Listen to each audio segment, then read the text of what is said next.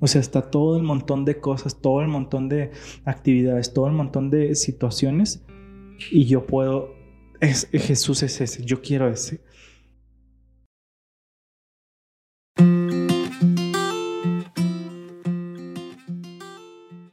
Hola a todos, bienvenidos al Blogcast Hablemos de Jesús. Yo soy Héctor Aguilar, su anfitrión, y estoy muy contento de que estén aquí conmigo. La semana pasada hablamos un poco de la sabiduría de Proverbios y más o menos ahí pudimos discutir un poco sobre cómo Jesús está en el libro de Proverbios. Esta, esta sección recordemos que es de los libros poéticos. Hoy terminamos con los libros poéticos y vamos a hablar de cantar de los cantares. La próxima sección, le recordamos, es iniciamos con los profetas mayores. Se vienen cosas interesantes. vamos a regresar a hablar de personajes. Ahorita, como se habrán dado cuenta, la semana pasada hablamos un poco de conceptos, de la sabiduría, etc. Y en Cantares, si bien se hace mención de del esposo y la esposa, vamos a discutir un poco sobre los personajes y sobre cómo representan, pero en general vamos a hablar del concepto que presenta Cantares. Antes de pasar de lleno con el podcast, les invito a que vayan a Facebook, a la página del el blog y nos peguen un like para que puedan recibir todo el contenido. He, estado pensando recientemente en grabar como que pequeños videos acerca de profecías, de profecías de Daniel, profecías de Apocalipsis, como, como que explicarlo así de forma express y pues que se queden ahí en el, en el contenido que tenemos. Si les agradaría esta modalidad o este tipo de contenido, pues háganos saber eh, para nosotros poder darle prioridad. También estamos en Instagram, es el blog ASD de Adventistas del Séptimo Día. Entonces síganos para que podamos estar en contacto con ustedes, para que podamos escucharlos, para que nos puedan escuchar y para que más gente pueda recibir este contenido. Entonces, vamos a, a iniciar de lleno. Hoy Cantar de los Cantares. El título del podcast, El enamorado, es como que bastante obvio. De hecho, la mayoría de las personas sabe de qué va el libro de Cantar de los Cantares.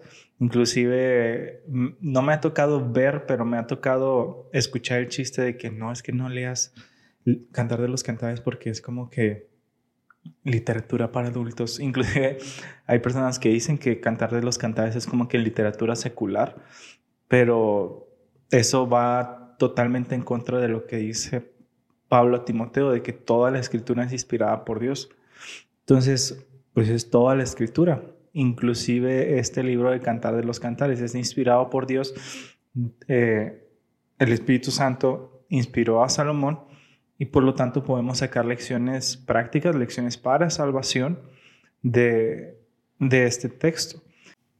Entonces vamos a platicar un poco sobre el libro, sobre los personajes y cómo podemos encontrar a Jesús en Cantar de los Cantares o Cantar de Salomón. El libro en hebreo se titula Shir Hashirim, que literalmente se traduce como el más hermoso de los cantos. Hay versiones que le llaman cantares, otro cantar de los cantares, otro el canto de Salomón o, etcétera. Creo que son todas las versiones o todos los nombres que ha recibido. Pero bueno, el punto es que cantar de los cantares como que da la idea de el top de los cantares, como dice el nombre en hebreo, el canto más hermoso, el más hermoso de los cantos. Como cuando nosotros decimos que Jesús es el Rey de Reyes y Señor de Señores, hacemos la referencia como que Jesús es el top del top del top. Entonces, cantar de los cantares hace, usa ese lenguaje, el cantar de todos los cantares, el top del top. Entonces, es interesante que nosotros, al analizar el top de todos los cantos, el top de todos los cantares, entendamos de qué habla para poder como que entender cuál es la idea más elevada que debe presentar un canto. En concreto, con muy pocas palabras o resumido de una forma muy básica, Cantar de los Cantares presenta esta idea del amor de pareja. No simplemente como que del amor sensual o la, la intimidad sexual, sino como un amor entre pareja. Entonces, se presentan estos personajes que es el esposo y la esposa. En, en el capítulo 6 se menciona a, la Sulamita, que es como que entendemos que es la esposa, y el esposo entendemos que es Salomón, el escritor. Entonces es interesante notar esa, ese complemento que existe en hebreo. La palabra Sulamita es similar, Shulamit, que viene de, de Shalom, que significa paz. Entonces está la Shulamit, y en hebreo Salomón es Shlomo, que también viene de paz. Entonces los nombres encuentran su raíz en la misma palabra, Shalom, de paz. Entonces se, nota este complemento entre la Shulamita y Shlomo. Entonces son como que el uno para el otro. Es como que la idea más romántica que tenemos en toda la, literatura de que es que fue creado para ti, etc. Entonces es algo que explotamos hoy en día en canciones, en baladas, en lo que sea. Sin embargo, vemos que casi siempre no, no prospera si lo vemos desde un punto de vista meramente secular.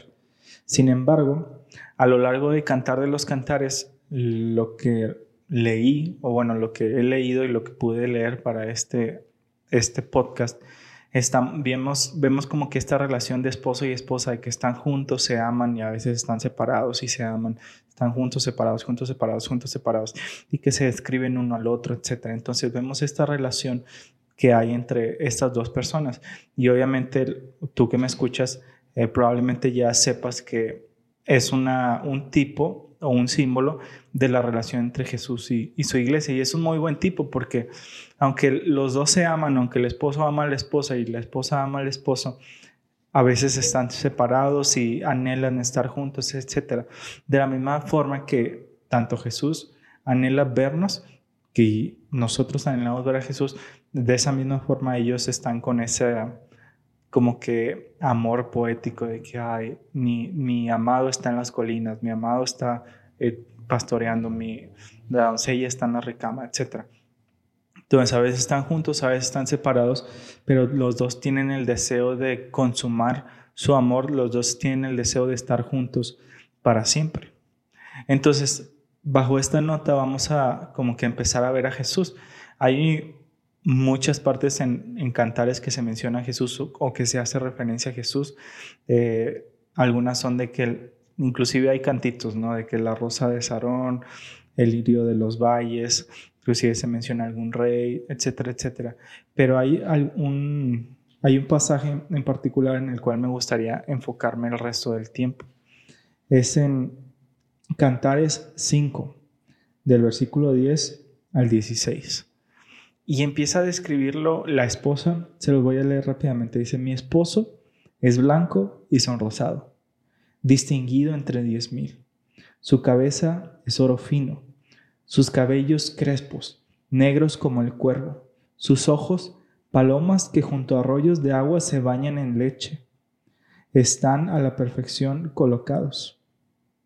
Sus mejillas eran perfumadas con especias aromáticas son como fragantes flores, sus labios librios que destilan mirra, sus manos anillos de oro engastados de jacinto, su cuerpo claro marfil cubierto de zafiros, sus piernas columnas de mármol fundadas sobre las bases de oro fino, su aspecto como el Líbano, esbelto cual los cedros, su paladar dulcísimo y todo en él es codiciable Tal es mi amado, tal es mi amigo, hijas de Jerusalén. Entonces es un lenguaje muy, muy bonito y se, se usa en la literatura para, de nuevo, describir el amor entre pareja. Sin embargo, es bien interesante las palabras que usa para describir al esposo. Y como les digo, quisiera analizar simplemente dos pasajes. Uno, la, parte que dice, Él es señalado entre diez mil y al final que dice todo en él es codiciable. ¿Por qué hago énfasis en estos dos? Al, hablar de Jesús, muchas veces nos encontramos con, con el problema de que le fallamos. Muchas veces hay cosas que elegimos antes de elegir a Jesús. Hay cosas que, por ejemplo, el estudio de la Biblia no se nos hace atractivo, o pasar tiempo en oración, o pasar tiempo compartiendo, tiempo ayudando a los demás. Es como que, ah, no, no me gusta, no, no quiero hacerlo. Prefiero irme a un concierto, o prefiero hacer esto, o prefiero hacer la otra cosa. Entonces, es interesante o es importante que nosotros como la esposa o nosotros como seguidores de Cristo entendamos el concepto de señalado entre 10.000. Lo que hace eficaz nuestro testimonio para con los demás es el hecho de que nosotros podamos compartir esa experiencia que tenemos con Jesús. ¿A qué me refiero? ¿O qué tiene que ver con lo que estoy diciendo? Lo que a la gente le atrae a la hora de escuchar nuestro testimonio, a la hora de recibir un estudio bíblico, es cómo nosotros presentamos a Cristo. Si nosotros lo presentamos como algo más del montón o como algo que te representa una carga o como algo que es aburrido, las personas obviamente no lo van a aceptar. Sin embargo, si tú lo presentas, nombre, es que Él es señalado entre 10.000. O sea, está todo el montón de cosas, todo el montón de actividades, todo el montón de situaciones y yo puedo, es, Jesús es ese, yo quiero ese. Eso es lo que hace atractivo a Jesús.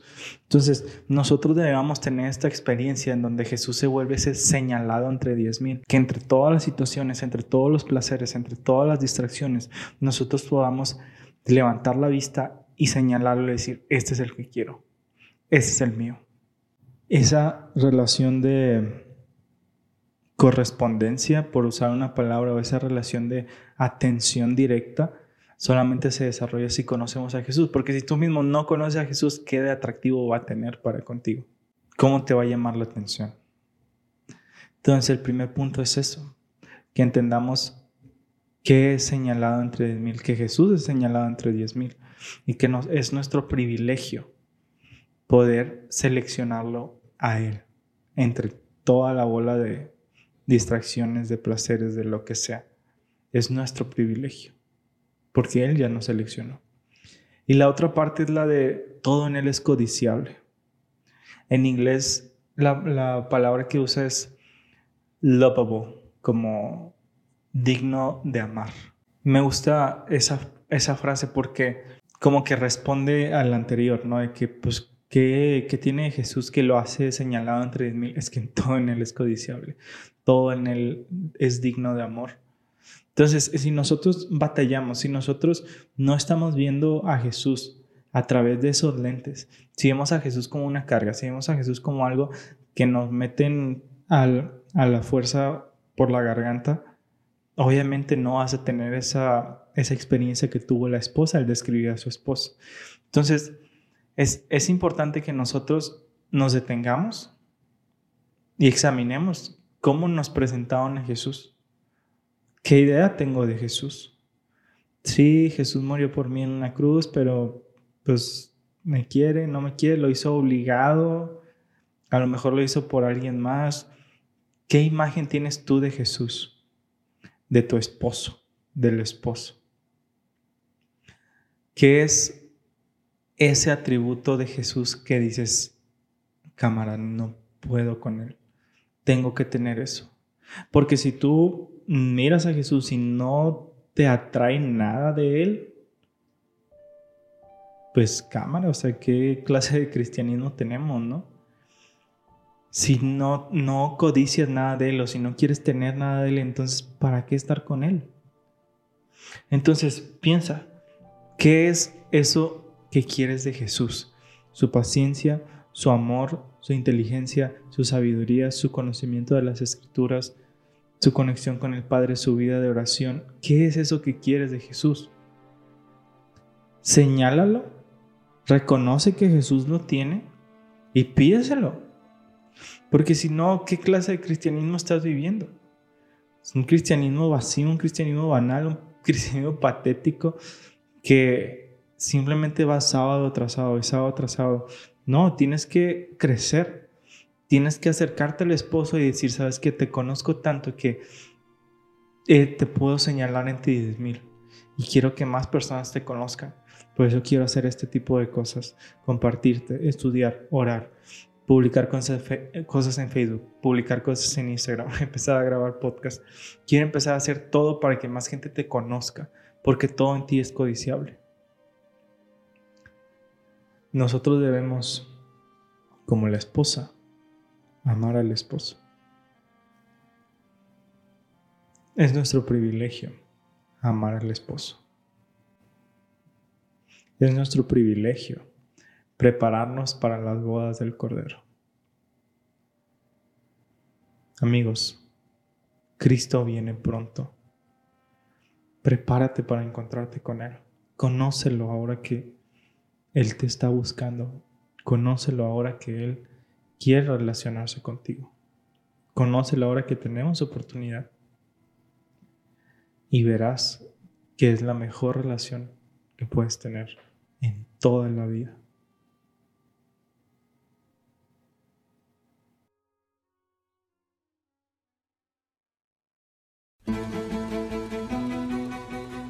Amigos, gracias por acompañarnos a este episodio de Blogcast Hablemos de Jesús. Si les gustó, compártanlo con sus amigos, síganos en Spotify o donde quiera que recibas tu podcast. Gracias por estar conmigo. Yo soy Héctor Aguilar y nos vemos en el siguiente episodio. Blogcast Hablemos de Jesús.